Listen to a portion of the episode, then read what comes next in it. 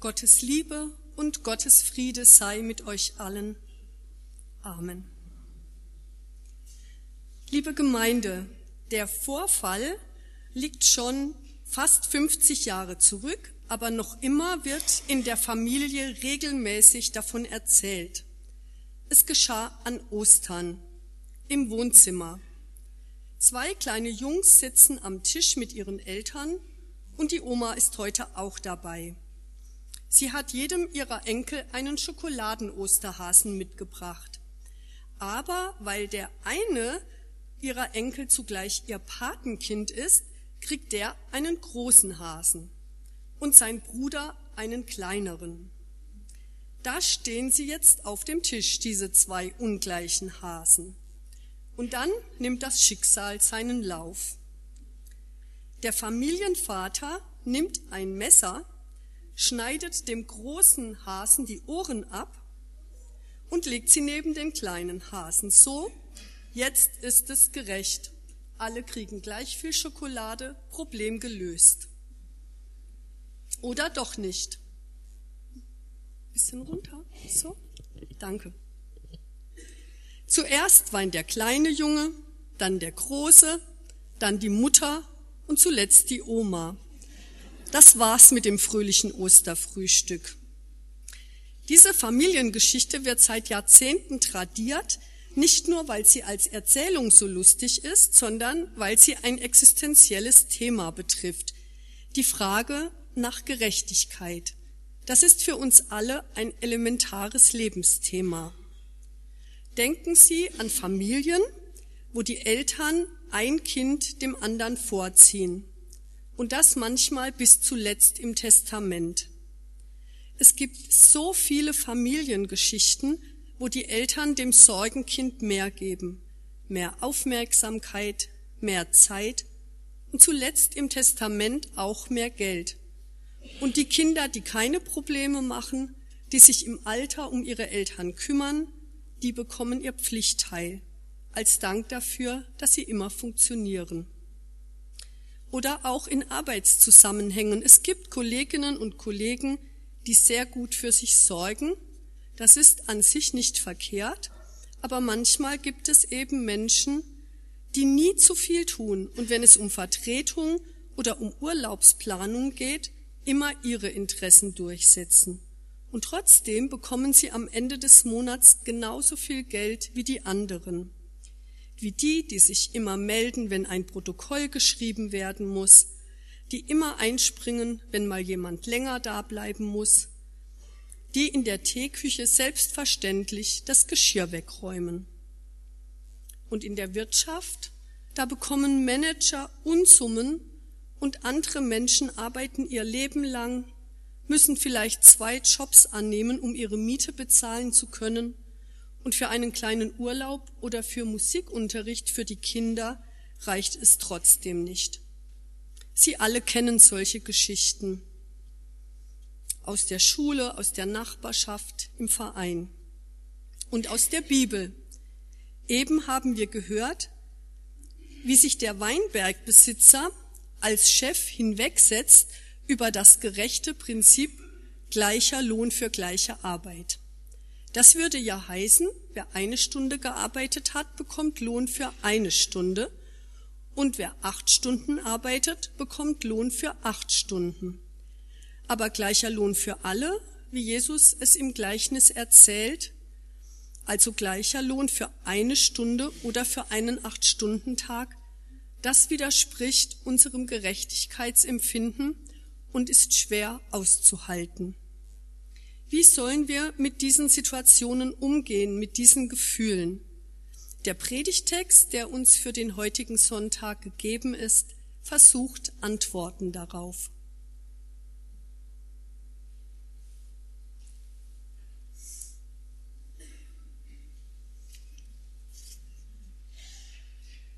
Wir hören aus Worte aus Prediger 7. Dies alles habe ich gesehen in den Tagen meines eitlen Lebens. Da ist ein Gerechter, der geht zugrunde in seiner Gerechtigkeit. Und da ist ein Gottloser, der lebt lange in seiner Bosheit. Sei nicht allzu gerecht und nicht allzu weise, damit du dich nicht zugrunde richtest. Sei nicht allzu gottlos und sei kein Tor, damit du nicht stirbst vor deiner Zeit. Es ist gut, wenn du dich an das eine hältst und auch jenes nicht aus der Hand lässt. Denn wer Gott fürchtet, der entgeht dem allen.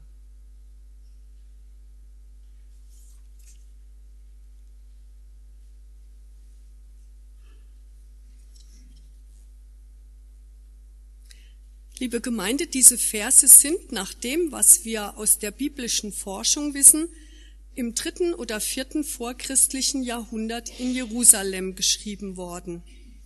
So alt und so zum Menschenleben gehörig ist das Thema, das hier beschrieben wird. Die Frage des Zusammenhangs von Tun und Ergehen. Was ich tue, hat unmittelbare Folgen für mein Ergehen. Also, wenn ich mich gesund ernähre, bleibe ich gesund. Wenn ich mich an alle Verkehrsregeln halte, komme ich sicher ans Ziel. Wenn ich in der Erziehung meiner Kinder alles richtig mache, kommen am Ende wunderbare Menschen heraus. Wenn ich Gutes tue, ergeht es mir auch gut. Und das würde auch umgekehrt gelten. Wenn ich Schlechtes tue, ist es schlecht für mein Ergehen. Wer raucht, kriegt Lungenkrebs. Wer Steuern hinterzieht, muss ins Gefängnis. Wer im Auto das Handy nutzt, gefährdet nur sich selbst.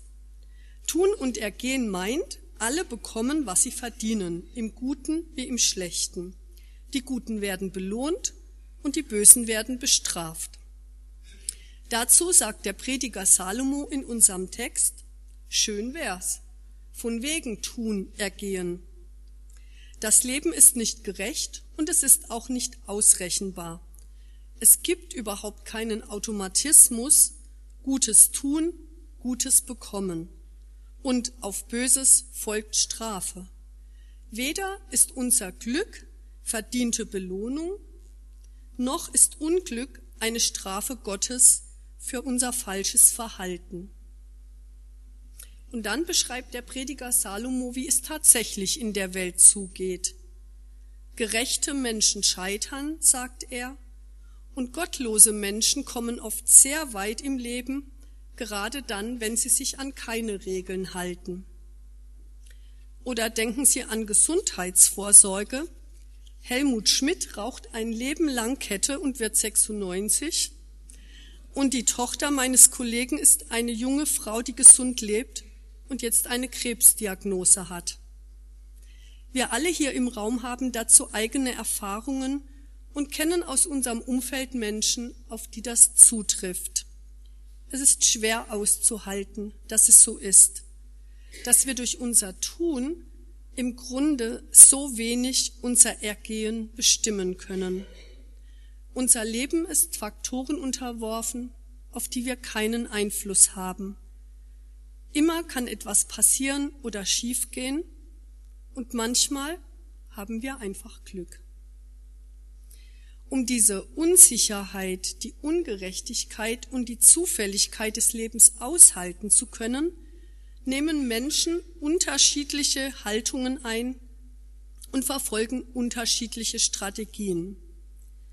Die einen, ich nenne sie mal die Optimierungsfraktion, die machen alles 150-prozentig in der Hoffnung, sich damit abzusichern. Noch mehr Sport, noch mehr Gemüse, noch mehr politisches Engagement, noch mehr politische Korrektness, noch eine Versicherung abschließen. Die anderen, die nenne ich mal die Resignationsfraktion, die lassen alles laufen. Wenn gesunde Ernährung und solidarisches Verhalten eh nichts bringt, wozu dann? Beiden Lebenshaltungen widerspricht der Prediger Salomo. Zu den einen sagt er, sei nicht allzu gerecht und nicht allzu weise, damit du dich nicht zugrunde richtest. Und den anderen rät er, Sei nicht allzu gottlos und kein Tor, damit du nicht stirbst vor deiner Zeit. Wie lebensklug die Bibel hier ist. Martin Luther nennt das Buch des Predigers Salomo Anleitung zum rechten Gebrauch der Welt. Denn aus diesen Worten unseres Predigtextes spricht Lebenserfahrung.